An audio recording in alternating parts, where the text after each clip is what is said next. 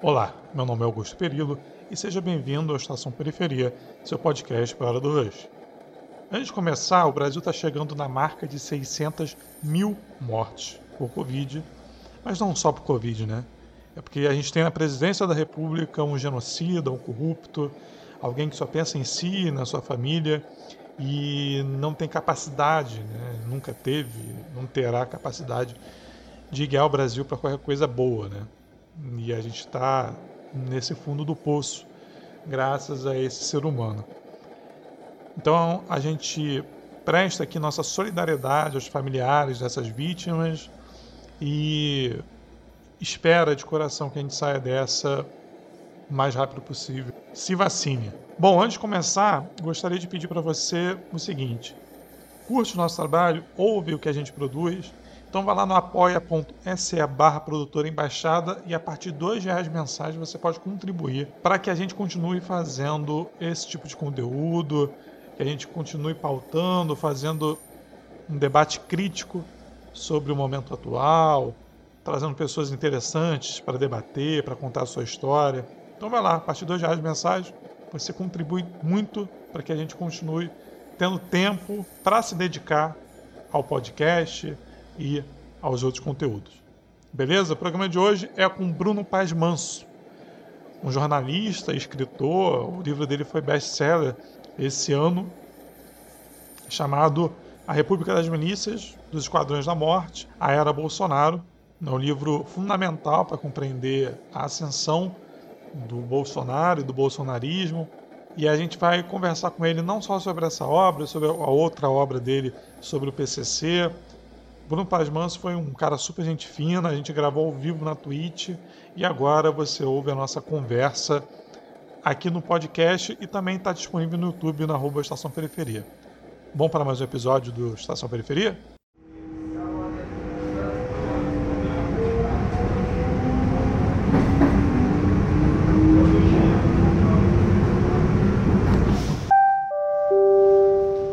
Passageiro, ao desembarcar, observe o espaço entre o trem e a plataforma.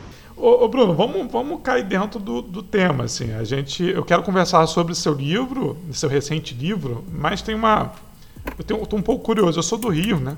E o seu livro anterior você falou do PCC, né? Uhum. É, que é a Guerra, a Ascensão do PCC e o Mundo do Crime no Brasil. E esse último livro é A República das Milícias dos Esquadrões da Morte, a Ela Bolsonaro, todos disponíveis aí para quem quiser comprar. É, como foi seu trabalho prévio com o PCC e como isso conecta com essa realidade das milícias? Assim, você viu alguma conexão? Como é que foi esse campo? É, eu, eu comecei, Augusto, é, pesquisando os homicídios em São Paulo, né? Isso no final dos anos 90 ainda, quando eu era jornalista na revista Veja e tinha muita chacina, e São Paulo tinha muitos homicídios. É, 1999 tinha mais de 50 homicídios por 100 mil habitantes, era o, o ápice da curva de homicídios. E eu fui escrever sobre isso. E entrevistei vários matadores naquela época, tal, que faziam chacinas. Era uma matéria grande que a gente ia fazer sobre chacinas. E eles meio que me contaram um pouco sobre a dinâmica das chacinas, quem eles matavam, por que eles matavam.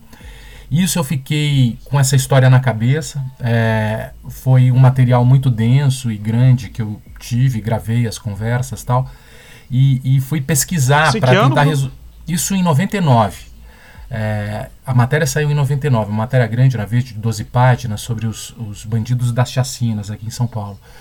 E eu comecei, a partir dessa conversa, a tentar explicar por que, que o homicídio vinha aumentando há 40 anos em São Paulo. Porque o que eles me contaram, isso foi o mais surpreendente, é que eram disputas em territórios, bairros de periferia de São Paulo, muito motivada por vinganças que às vezes duravam 10 anos. O cara mata um amigo de um, o grupo do amigo que morreu se organiza para matar o amigo do outro, inicia-se, iniciava-se uma série de conflitos que às vezes eram rivalidades que duravam muito tempo.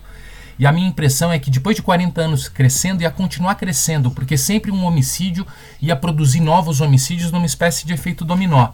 E eu fui fazer mestrado, doutorado, fui pesquisar isso. Só que quando eu comecei a pesquisar, foi justamente o ano que os homicídios começaram a cair em São Paulo e caíram por 20 anos seguidos, né? E eu fiquei tentando entender, bom, mas o que está acontecendo? Porque eu estava vendo as coisas e não tinha nada muito visível é, ocorrendo, né? E a partir daí foi importante entender essa nova organização que acontecia da cena criminal a partir das prisões, né, pelo primeiro comando da capital, que a partir de 99 e 2000, com a chegada do celular nas prisões, transforma o ambiente é, penitenciário de São Paulo. Então, é, era uma, uma realidade muito distante porque e muito diferente, muito própria de São Paulo, né? Porque com a profissionalização do crime aqui em São Paulo, a partir das prisões pelo PCC, o modelo de negócio do tráfico ele vai muito para as fronteiras e começa a atuar no atacado de droga. E o varejo não, não é tão importante como me parece ser no Rio de Janeiro. Da mesma forma que a dinâmica de controle territorial aqui em São Paulo é praticamente inexistente. É, você não tem grupos que controlam territórios para vender drogas no varejo. É, você tem é, uma série de crimes acontecendo nos territórios e grupos buscando a venda no atacado, que é onde está o grosso do dinheiro também, para vender para outros estados, inclusive isso a partir de 2007, 2008. Então é, é, é, uma cena muito diferente. A gente escreveu esse livro sobre o PCC, é, eu e a Camila Nunes Dias, para explicar um pouco essa dinâmica paulista se expandindo para o resto do Brasil, porque a partir das prisões eles passam a fazer uma série de relações com outras facções, com outras gangues e começa a vender droga para outros estados do Brasil, iniciando uma série de dinâmicas de conflitos em outros estados. Então você tem gangues disputando mercado em outros territórios, em diversos estados brasileiros. Uhum. No caso do Rio, é, quando eu decidi escrever o livro da República das Milícias, era com todo esse histórico que eu tinha na cabeça para pensar a cena fluminense, né? É, eu já, claro que, que tinha muito interesse sobre a cena do Rio, né? Porque para pensar sobre São Paulo você precisa pensar sobre o Rio de Janeiro também, mas eu precisava dar esse mergulho, né? E principalmente depois da eleição do Bolsonaro, que falava muito das milícias, o fortalecimento das milícias em 2019, 2020, a morte da Marielle, você tinha uma história aí a ser contada e eu queria meio que resgatar esse processo aí histórico da cena da, da formação da cena fluminense. E qual que é a grande diferença, me parece, assim, do, do Rio de Janeiro para São Paulo, né? Eu acho que tem dois aspectos muito importantes. Um deles é o papel que o território tem, o papel que o controle do território tem para o modelo de negócio do crime no Rio, né? Você tem grupos é, de tráfico é, desde os anos 80 e 90 que vinculam muito o seu modelo de negócio de venda varejista de droga ao controle territorial armado, né?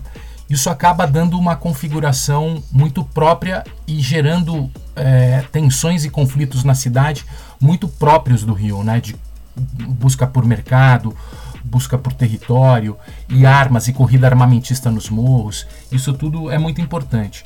E isso também acabou produzindo um modelo de negócio das milícias que, no discurso de evitar a expansão territorial do tráfico de drogas, passou a dominar territórios, principalmente na Zona Oeste, alegando que dessa forma ia servir como um antídoto à expansão dos territórios nos rios, no Rio de Janeiro.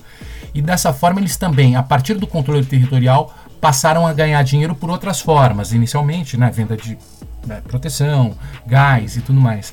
E depois organizando, inclusive, venda de drogas nos, nos, lugares, né? Porque qual que é a ideia? A partir do momento que você tem o controle territorial armado, o máximo de receita que você extrai desse território melhora. Então, além de vender vender net, vender gato net, vender proteção, a droga é uma outra receita que entra e naturalmente entrou no modelo de negócio das milícias. Então essa questão do papel do território é fundamental. E o segundo aspecto que me parece fundamental é a relação histórica da polícia com o crime e com a contravenção, que vem desde os anos 50 e dos anos 60 com o jogo do bicho, uma vinculação estreita com a contravenção, que paga um salário extra para os policiais. Isso permanece ao longo da década e no final dos anos 90 isso ganha um outro patamar, porque os bicheiros, os patronos vão morrendo ou envelhecendo, vai havendo uma disputa pelo espólio dos pais, os filhos começam a disputar a herança dos pais, começam a contratar policiais especializados em matar, cria-se escritórios do crime, especialistas em matar vindos e treinados do BOP passam a atuar para bicheiros, atuar no jogo, a milícia começa a atuar junto com a milícia, e aí vira uma salada só, e sempre tendo o território e a relação da polícia com o crime como um aspecto estrutural dessa relação. É diferente, é um pouco diferente de São Paulo, claro que São Paulo também tem problema de polícia, de corrupção e tudo mais, mas que a dinâmica paulista está muito voltada para o interior dos presídios, né? É muito organizada a partir do interior dos presídios e das conexões de parcerias e não tão vinculada ao território, que, que como acontece no Rio. É, a segunda pergunta seria nesse sentido: se os militares têm alguma relação com o PCC ou não? É uma coisa bem diferente. Você já deu uma, uma pista, mas há essa organização do Estado em São Paulo com tanta presença dessas forças militares como há no Rio, não, né? Não, não. É, na verdade, o, o, uma das coisas que até o, o PCC tem um, um, um, papel importante nesse processo de prof, profissionalização do crime e que eles surgem com um mote a partir do interior das prisões de que o crime fortalece o crime, é que quanto mais conflito, mais dinheiro você perde, menos previsibilidade você tem para os seus negócios e maior risco você tem tanto de morrer como de ir para a cadeia. Então, o objetivo é você criar um mercado varejista sem conflitos, ir para as fronteiras e a partir das fronteiras você passar a ser um grande distribuidor de drogas. Então aqui, por exemplo, você tem é, esse, esse mercado varejista muito vinculado a uma estratégia de evitar problemas com a polícia, problemas com rivais e problemas com os próprios moradores de territórios, nas periferias que são muito fortes, desde líderes religiosos, católicos, evangélicos, mas também professores, é, médicos de postos de saúde, lideranças, lideranças locais. O, tra o traficante ou o criminoso ele tem que conviver com esses grupos. Então a venda de drogas muitas vezes acontece sem arma e com a droga intocada em algum lugar, para quando o cara que vai comprar chega, ele vai lá, busca no lugar para evitar o flagrante, né? O flagrante tanto do porte de arma como do porte de drogas. Então você tem um, e, e, a própria venda por telefone e por WhatsApp é muito mais intensa, não depende tanto do, do vínculo com o território. O playboy do, do centro da cidade ou de regiões mais ricas que consomem droga, ao contrário do Rio de Janeiro, eles não vão na boca comprar droga Muitas vezes o traficante vai vender para ele num bar onde ele passou o WhatsApp que está comprando e tem uma movimentação tal. Então é uma dinâmica de venda varejista muito diferente, que por não depender tanto do território, torna o ambiente mais suave e a própria estratégia de venda menos ostensiva, né? Sim, então, é, e, e, ao mesmo tempo a, a, a polícia, né? Ela óbvio que tem uma série de problemas tanto de envolvimento com a venda de drogas e, e é, sumiço de drogas e corrupção envolvendo tráfico tudo mais, mas é bem diferente do Rio de Janeiro, onde a fronteira entre polícia e crime parece ter sido ultrapassada. Em São Paulo ainda tem um lado polícia um lado crime. É, eles são inimigos, inclusive a polícia, que é muito violenta, é muito recorrente o caso de homicídios praticados pela polícia e, e tudo mais. Ao contrário do Rio de Janeiro, que parece que essa fronteira se, se, se esvaiu, acabou. Então é, você tem a polícia sendo protagonista da cena criminal, né? organizando o crime. Às vezes você tem um investimento em equipamento da polícia e se pergunta: será que a gente está melhorando a segurança ou investindo e piorando o crime? Empoderando esses caras que na verdade vão usar esse equipamento para o crime. São coisas que a gente, no Rio de Janeiro, a gente fica, bom, o que está acontecendo? Né? Essa fronteira parece ter acabado. Aqui em São Paulo, acho que ainda você existe, existe uma diferença clara, apesar de todos os problemas que a gente tem na polícia daqui. É. Esse é o debate que a gente faz aqui praticamente todo dia, que é todas as políticas públicas voltadas para a polícia, melhoramento da polícia no Rio de Janeiro, reflete o ataque à população, assim, não, não, é, porque essa linha é muito tênue, né? Ô, Bruno, aí você veio para o Rio para escrever esse livro e qual foram os primeiros passos assim? Onde você foi? Qual era a sensação, inclusive? Como é que foi isso? Olha, é, a minha sensação primeiro era que eu não ia conseguir, né? Não ia dar conta porque a minha impressão é que se eu ficasse 100 anos no Rio de Janeiro, eu não ia entender um décimo do que eu queria, né? Então, é, eu fui meio é, tentando fazer contatos com gente de, de todos os tipos, né? E de ligados a todas as instituições e de todas as áreas que eu tinha dúvida. Então falei com gente da polícia, falei com gente do Ministério Público, falei com gente do Judiciário, falei com pessoas das comunidades, falei com traficante, falei com, tra, falei com ex-traficante, falei com miliciano, falei com ex-miliciano e, e fiz esse mergulho, essa imersão tentando fazer contatos. Claro que você sempre chega apresentado por alguém que conhece essa pessoa, né? Você chega apresentado por uma pessoa de confiança, é, explicando que o nome dela não vai sair, que na verdade você não está querendo incriminar ninguém, nunca foi esse meu objetivo. Eu achava que eu tinha o objetivo de tentar entender o que, que acontecia nesse dia a dia e tentar juntar as peças. E ao mesmo tempo, né, que eu conhecesse, a partir do momento que eu conhecesse um pouco melhor essa cena presente, eu ia e buscava tentar entender como é que essa fotografia do presente se formou e contar a história um pouco do crime no Rio, voltando à história da, dos, dos esquadrões da morte, dos grupos de extermínio, do jogo do bicho, é, da, das, das, das, próprias é, das, das, mineiras, né, da formação das milícias, para tentar entender, entender esse processo presente, né, como é que a gente, olhando para o passado, a gente consegue entender, consegue entender o presente. Aí, claro, vários pesquisadores e um debate intenso e uma imprensa muito forte que existe no Rio, né, foram minha fonte de informação, né? Que você tem tudo isso muito bem documentado e muito bem discutido, né? Era, um, era, um, era uma conversa que, que eu já vinha acompanhando há muito tempo. É, Michel Missi, Julita Lengruber, é, Luiz Eduardo Soares e tantos outros, né? Que a Alba Zaluar, que estão há tanto tempo debatendo isso. E aí era o desafio aí como jornalista de, de conseguir contar uma história com começo, meio e fim partindo da, da fotografia presente, contar uma história com começo, meio e fim que tentasse entender como é que se chegou àquela fotografia presente, né? Uhum. Os companheiros estão aqui no chat fazendo pergunta, o Satu. No final a gente vai liquidar essas perguntas. É, então pode fazer à vontade, fiquem, fiquem à vontade. O, o, Ô Bruno, eu posso estar enganado, assim, mas não dá para descrever a ascensão das milícias apenas a partir de uma dinâmica de segurança pública do Rio, né?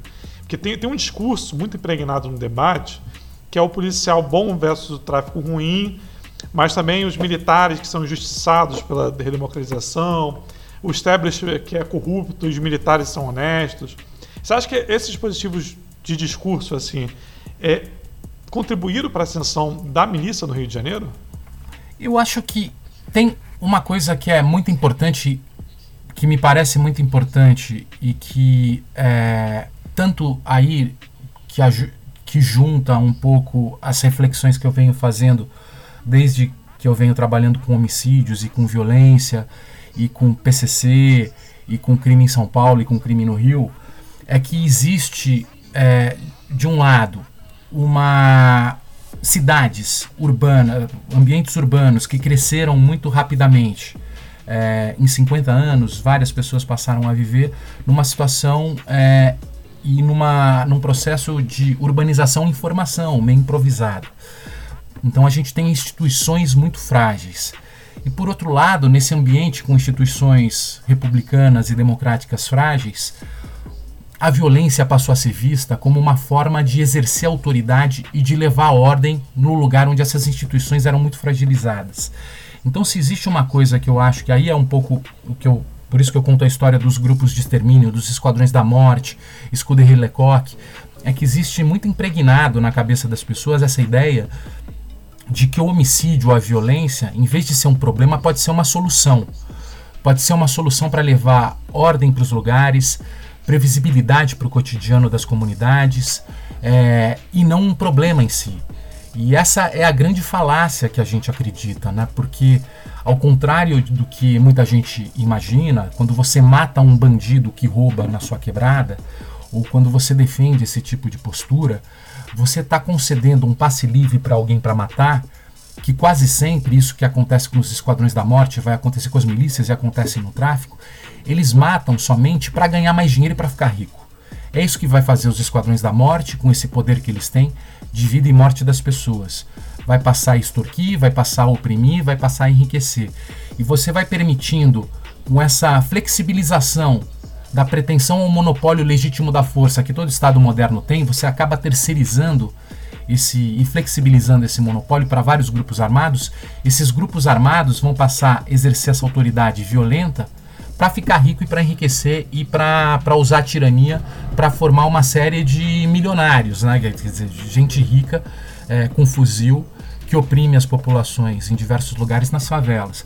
Então, é o que uma coisa que até eu ouvi muito das pessoas quando eu estava entrevistando aí é um dilema que vira e mexe aparecia, que era tráfico ou milícia, né? O que que é melhor? Ah, o tráfico ele tem o a vantagem de não extorquir os moradores, eles vendem droga, mas em compensação você tem o cotidiano da polícia invadindo a comunidade, bala perdida e tudo mais. Por outro lado, nas áreas de milícia, como a polícia não, não invade, né? como tem relação com a segurança pública, por outro lado, eles extorquem os moradores, cobram taxa de gás, então a população acaba tendo que pagar para eles ficarem ricos.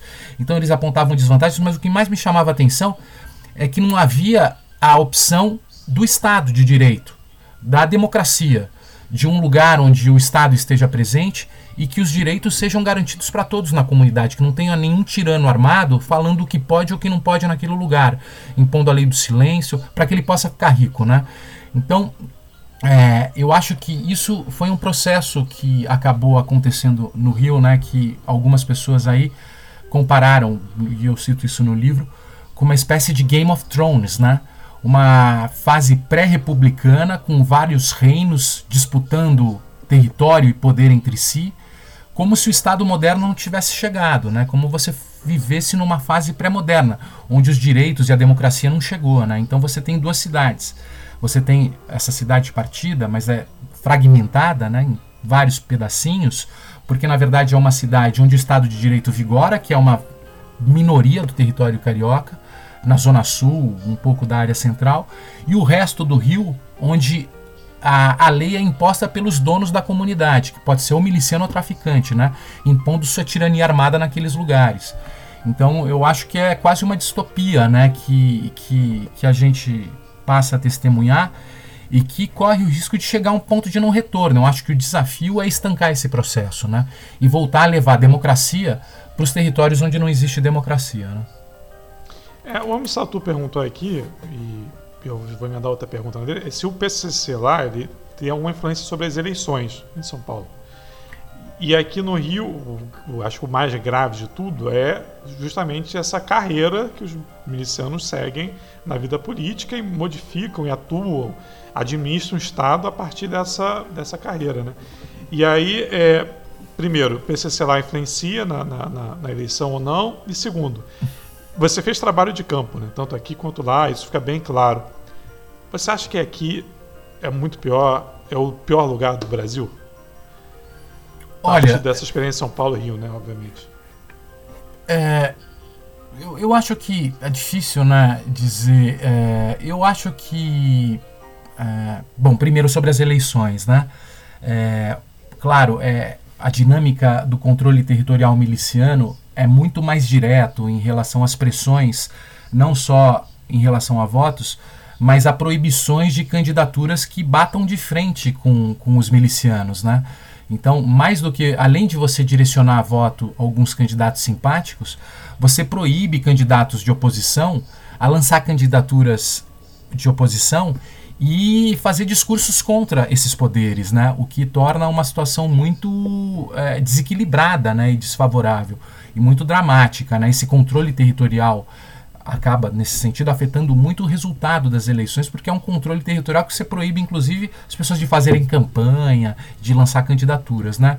Em São Paulo, essa influência eleitoral está começando a acontecer de forma grande, principalmente porque aqui o tráfico de drogas ele começou a partir desse processo de profissionalização é, começou a viver um momento de esquentamento de dinheiro e de investimento desse dinheiro de drogas em negócios é, formais e legalizados, isso permitindo com que eles virem empresários locais aqui em São Paulo.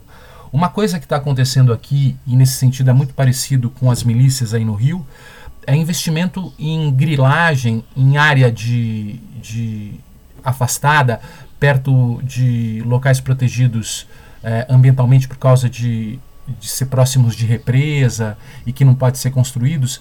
Eles investem, compram áreas nessas regiões, loteiam, vendem condomínios, não só condomínios de baixa renda, mas condomínios de classe média, muitas vezes, tal, aprovam leis para anistiar esses lugares, tal, e elegem vereadores e prefeitos e pessoas que acabam facilitando com que eles regulamentem e, e, oficializem essa verba.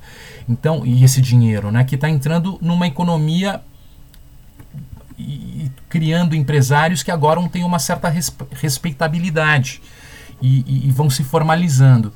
Então, eles, é, eles começam a entrar a partir dessa, dessa maneira, pelas, pelas, pelas bordas, né?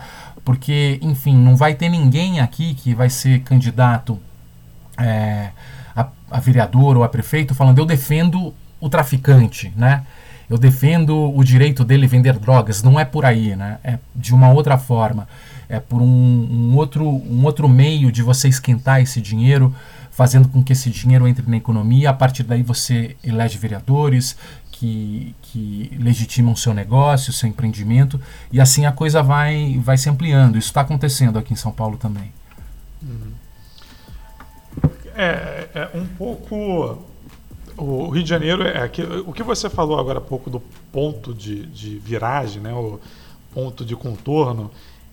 Eu, é, eu, é, eu acho que é o debate principal, assim, né? A gente pensar se o Rio de Janeiro tem jeito ou não tem jeito, qual seria esse jeito, né? E, e o livro ele tem uma, umas provocações assim, eu acho que, que é bem interessante, né? É o título do livro é República das Milícias. Ou seja, não é uma fase, é um governo, é uma república que está ali, está dada, né? É, é isso mesmo? A sensação que sai quando saiu é. assim, um livro já está é, dado ou é uma fase? Como é que é isso aí? Tá, eu acabei de. Esquecendo de te responder antes de falar sobre essa, eu acabei uhum. de. Esquecendo de te responder sobre o campo, né? E sobre, sobre se o Rio é pior do que outros lugares. É, é difícil esse tipo de medida, né? De medição tal. Eu, eu acho que, enfim, eu acho que o Rio, de alguma forma, ele é o coração do Brasil, né? E o cérebro, a alma do Brasil, né? Eu acho que é, todo tipo Isso não é uma de... coisa boa não, Bruno.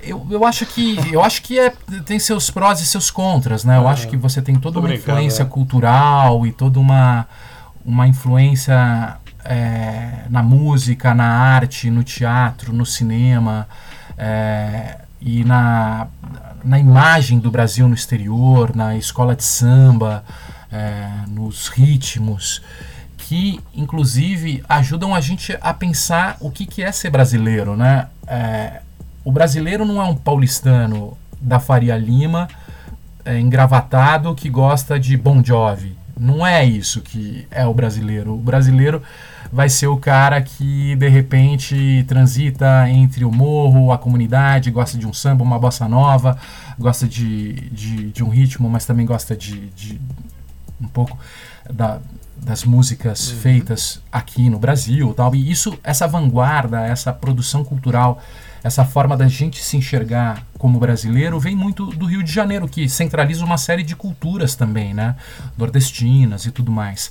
Né? E, e ao mesmo tempo foi capital do Brasil, né? Você tem uma aristocracia é, histórica aí que, que ao mesmo tempo valorizava a cultura nacional. Então acho que tem um caldo cultural que eu sou completamente apaixonado pelo Rio. No trabalho de campo e nas, nos ingressos às comunidades, né, eu, eu, eu nunca vivi, eu vou te dizer, um problema de estar de tá fazendo uma, uma entrevista ou estar tá dentro de uma comunidade no momento que a polícia entra, de uma operação policial, ou talvez de uma invasão de um grupo rival, vamos dizer assim. Então, para mim sempre foi muito tranquilo, porque eu chegava apresentado por alguém é, para falar com um miliciano, para falar com gente ligada ao tráfico ou para entrar numa comunidade, sempre me, me senti muito confortável. Assim, as pessoas nas ruas, né, são ruas é, muito movimentadas e muito festivas, né? você vê que existe esse ambiente público intenso. É, e então por isso a, a, minha sensação nunca foi nunca foi de insegurança no Rio de Janeiro, para falar a verdade, né? Agora, o que eu acho é que sim, existe um problema muito sério, que é um problema político dessas lideranças armadas nos territórios. Isso é gravíssimo, né? Eu acho que essa fragilidade das instituições é, em garantir direitos nesses territórios é uma coisa muito dramática e em poucos lugares isso acontece, como no Rio de Janeiro, né? Uhum. Não, sem dúvida. E a República? Aí você, República? Tinha, aí você tinha me perguntado da República. A República das Milícias, né, sem dúvida, é, foi em decorrência das eleições de 2018, né, e da, da chegada do, do, do Jair Bolsonaro ao poder, é, porque, de alguma forma, ele representava uma ideia de milicianismo que para mim parece muito interessante.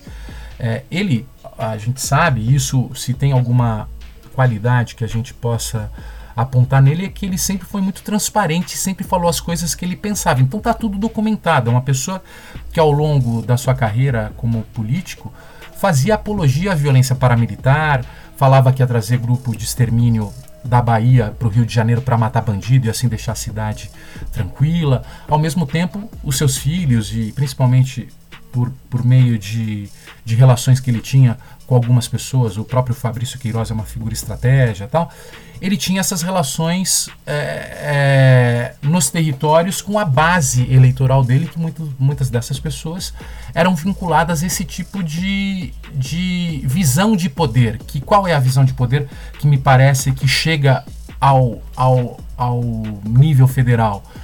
Que é uma visão de que a Constituição ou Estado de Direito atrapalha, a lei atrapalha, ela favorece os bandidos, favorece os esquerdistas, favorece os globalistas, os comunistas, ou seja lá o que for, é, por causa dessas pessoas de esquerda que defendem direitos humanos, a legislação atravanca e é responsável pelo atraso do país. Existem algumas pessoas que são os inimigos a serem combatidos. Então, para a gente levar ordem para o Brasil, ou para a gente levar ordem para um território, deixa a lei de lado, se impõe pela violência e garante essa ordem pela imposição da violência contra alguns inimigos vistos como os entraves dessa ordem. Então você tem um discurso de guerra, a construção de bodes expiatórios que atrapalham o desenvolvimento e o processo, inclusive o arcabouço legal atrapalha essa autoridade, atrapalha esse poder, e a gente vai construir uma nova ordem a partir das armas, a partir da violência da guerra contra esses inimigos. Então, a República das Milícias é para contar um pouco essa história do Rio de Janeiro, mas também para pensar um pouco como essa visão de autoridade violenta e como essa percepção de que a violência é uma solução e é uma solução de ordem chega no nível federal. É, então, é, a gente acaba com a nova república, né, depois da, da eleição de 2018, a gente deixa a nova república esgotada e a, a própria criminalização da política faz com que as pessoas elejam uma série de novos candidatos. E eu me pergunto, que república é essa que a gente está criando, né, depois da nova república? É, e com a chegada do Bolsonaro, me parece que é um momento, espero que seja breve, mas dessa república miliciana, né, que acredita que a lei atrapalha e que vai impor sua autoridade pela força e pela violência. Você os conheceu na pesquisa, não? Os Bolsonaros, não? Não, eu não conheci, não falei com eles, é, não tive, é, não tive a pretensão é, de entrevistá-los, né? Eu fui, é, não fiz nenhuma acusação é, contra eles direta, né? Mas me interessava muito mais o, o, baixo clero, né, em torno da família, né, que é principalmente a história do Fabrício Queiroz e do Adriano Magalhães da Nóbrega, né? No caso, o Fabrício Queiroz, um ex-policial militar do 18º Batalhão, que é essa região por onde as milícias se expandiram no entorno de Jacarepaguá, e a relação de amizade dele com o Adriano Magalhães da Nóbrega, que a família Bolsonaro sempre defendeu, que vai se tornar, ao longo dos anos, um dos maiores bandidos da história do Rio de Janeiro. Né? tanto com, com o escritório de matadores, vinculação com o tráfico de drogas, vinculação com o jogo do bicho e vinculação com o jogo e vinculação com as milícias, né? Então essa história é que me interessava mais. Entendi.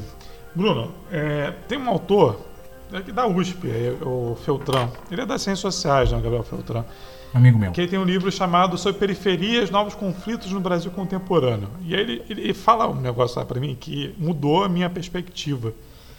Que é que o governo Bolsonaro é uma revolução dos jagunços sobre os coronéis, né? Sobre os coronéis.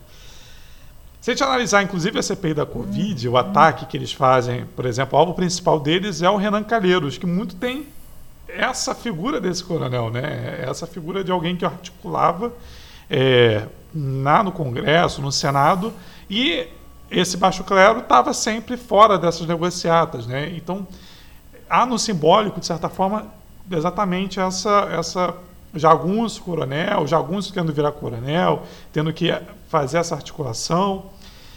É, você enxerga dessa forma também? Qual é a sua análise sobre. Você conhece isso que o Feltran é, é, afirmou e qual é a sua análise sobre isso?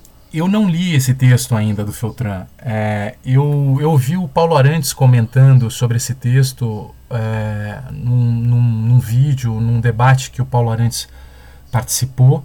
É, mas eu acho, eu preciso entender qual é a, qual é a, qual é a conexão aí que ele está que ele tá fazendo. É, eu acho interessante essa metáfora e esse paralelo, né?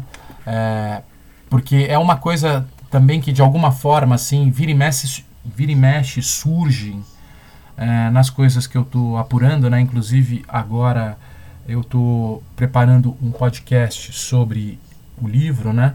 É, voltei a entrevistar uma série de pessoas e, e um dos entrevistados faz esse paralelo que eu acho muito interessante.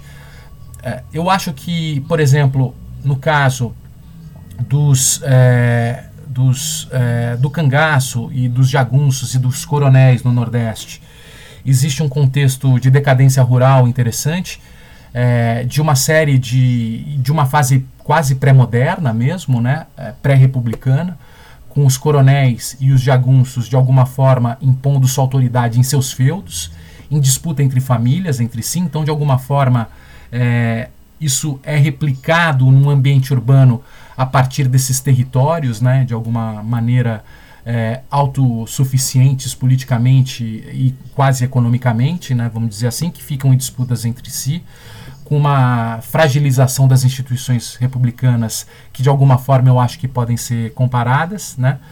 E por outro lado, vocês, a gente tem inclusive os rebeldes desse sistema de jagunços e oligárquicos aqui, no caso da zona rural nordestina, era o cangaço, e aqui são os traficantes, né, que também de alguma forma falam: eu não abaixo a cabeça para a oligarquia e nem para os jagunços e vou bater de frente com esses caras e impor a, a, ordem também pela força de uma outra maneira e como antissistema. Né?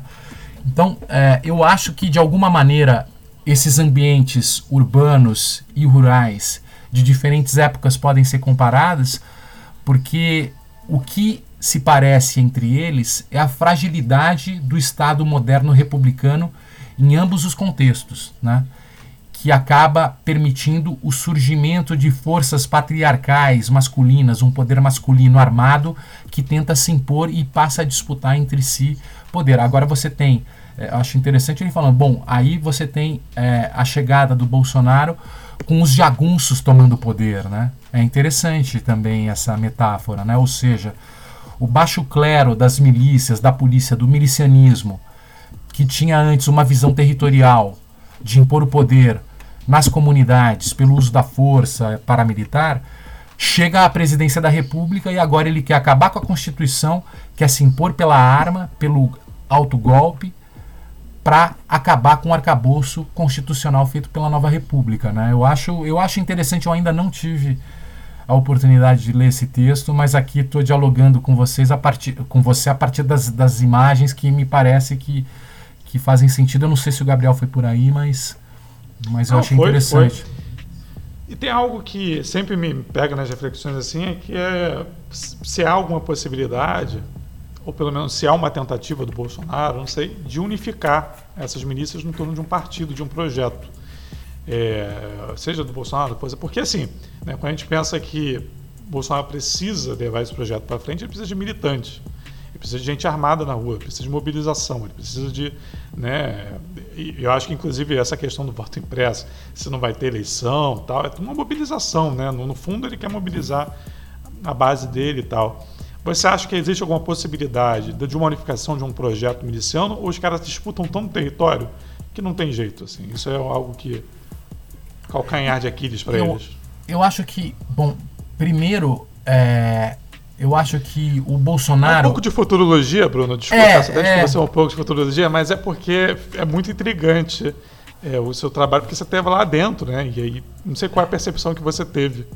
É, no, no caso das milícias, né, eu acho que existe essa pretensão, né, é, de você conseguir, de alguma forma, diminuir os conflitos é, entre os grupos criminosos para que eles possam ganhar mais dinheiro. Então você tem a associação das milícias é, da Zona Oeste, lá de Santo, Campo Grande Santa Cruz, com o TCP, com, com grupos da Zona Norte, tentando fazer um tipo de parceria para fragilizar o Comando Vermelho, e aí você já vê, a partir de um determinado momento, o próprio próprios funcionários do governo, que de alguma maneira tem esse, essa boa relação com as milícias, tentando negociar, sendo pego no grampo, falando com lideranças do Comando Vermelho para baixar o, o, a violência, né?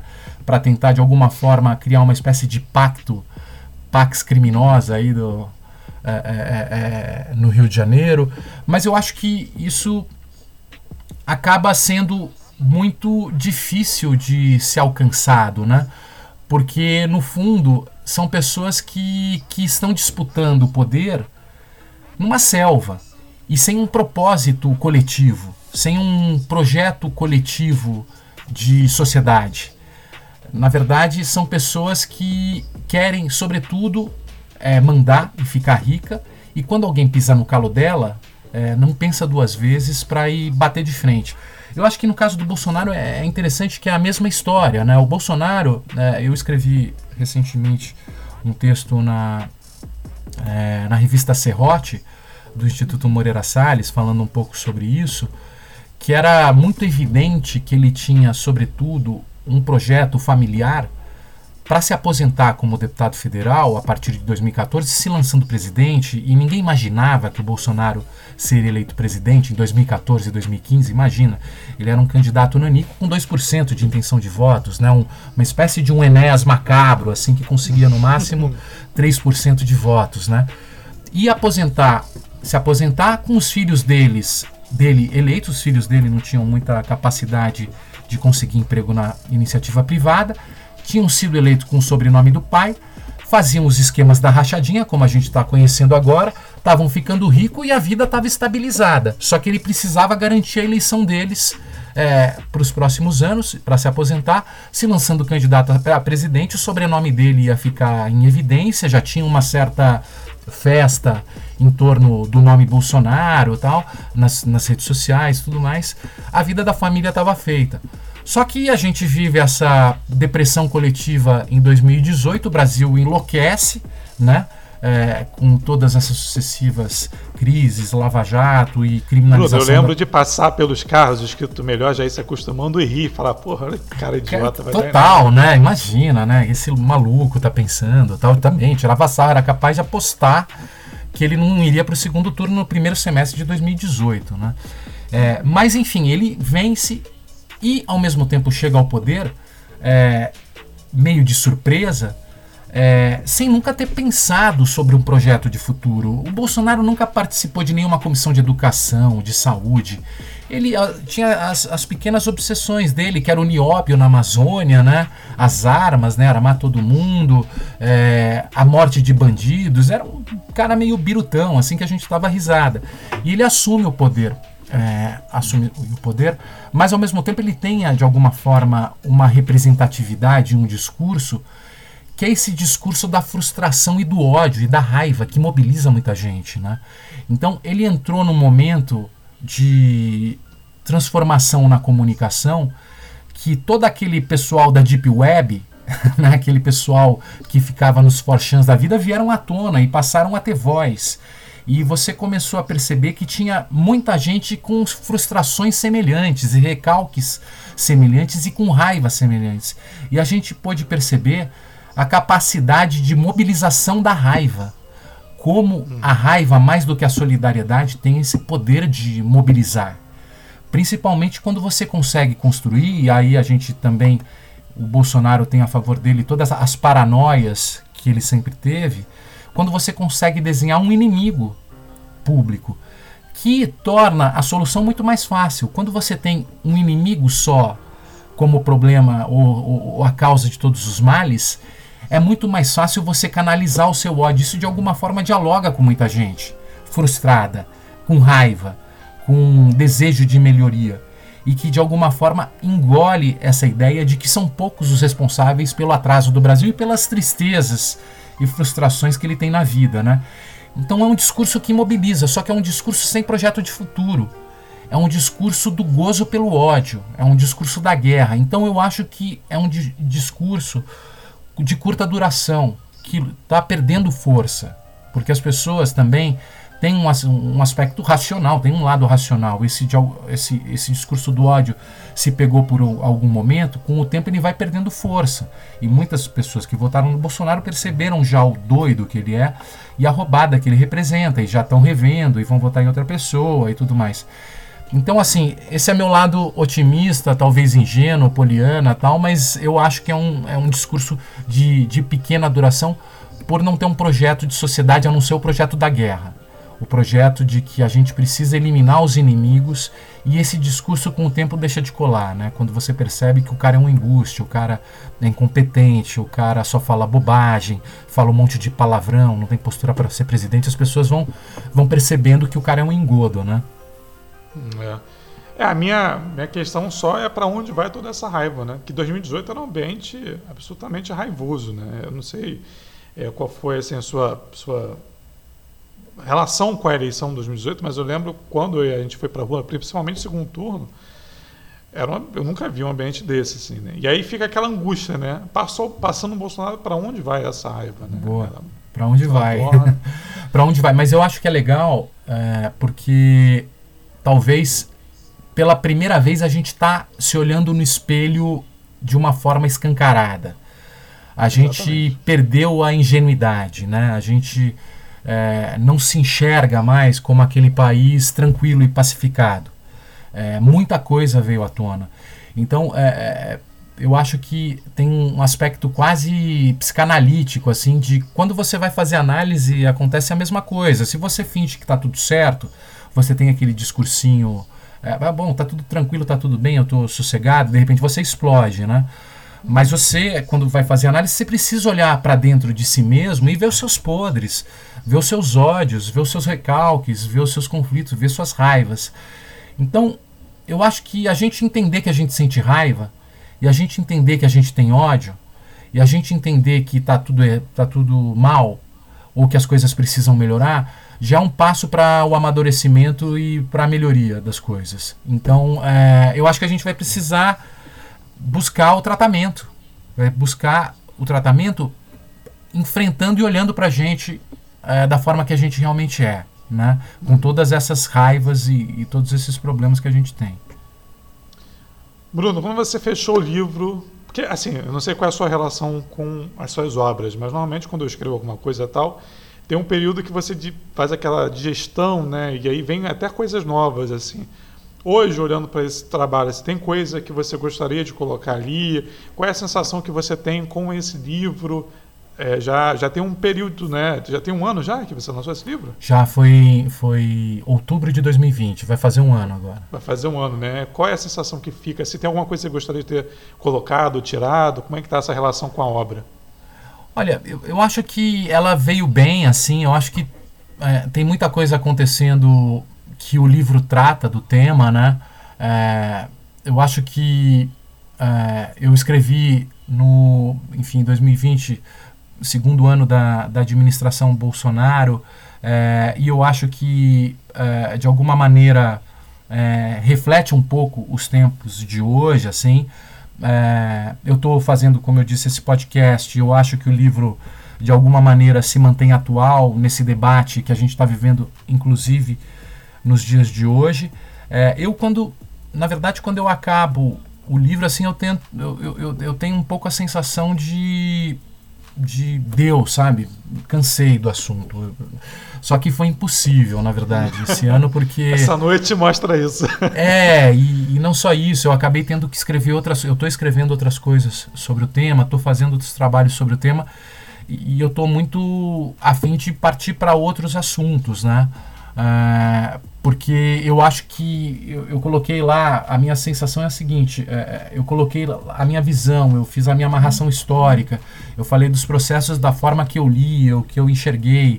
É, é, a minha forma de ver as coisas. Eu acho que é o momento de, de outras pessoas mostrarem a delas e é, o assunto tem mil abordagens e outras, outras formas de abordar. É, eu, eu já estou querendo ir para um outro tema e, e, e, ao mesmo tempo, claro, sempre participando do debate mas eu acho que também tem outras pessoas para fazer uma leitura diferente da minha e falar, olha, a sua não está equivocada nisso, ou, ou, ou, pode melhorar dessa forma. É, eu meio que, que a, acho que deu assim, e agora é partir para outra, sabe? A minha, a minha sensação é um pouco essa. E já tem algo em vista? Eu tô, eu tô bem afim de, de refletir sobre, que é um dos temas que desde sempre foram dos meus preferidos, assim, escrevendo muito e pesquisando muito sobre essa cena violenta, que são os evangélicos. É, é, um pouco o que eu gosto e que tenho muita curiosidade de, de entender e escrever um pouco mais, que também é uma cena que é muito urbana, muito das cidades, muito dos tempos atuais. Mas ainda não consegui é, ir a campo da forma que eu quero, assim. É, no Rio de Janeiro, você estudar evangélico, você não foge da milícia. É, você é. vai ter que voltar nesse assunto. É. Bruno, é, como a gente combinou, né, de uma hora tal, eu queria, a gente já está chegando nessa uma hora, eu queria agradecer demais assim, pelo papo. É, para quem está ouvindo, já tem o podcast que você falou já tem data para divulgar? Não, tá indo. Olha, é, eu ainda tá meio em off assim, mas deve ser agora, pra, deve estar tá para sair aí a, a divulgação tal. Não, é, mas deve ser agora no começo de setembro, assim, sabe? É uma Não, coisa meio meio para para breve. Quando sair, me manda que a gente bota nas redes, eu mando aqui pra galera tal. Muito legal. É...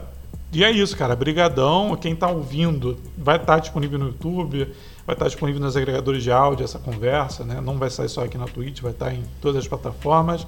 E Bruno, brigadão pela, pela participação. Tem alguma coisa que você gostaria de falar que eu não perguntei? Não, não. Só deixar o meu abraço pro Zé Cláudio aí, manda um abraço para ele. Ah, vou mandar, pode deixar. Bruno, boa noite, cara. Obrigado. Boa noite, tá? Gustavo. Eu que agradeço, cara.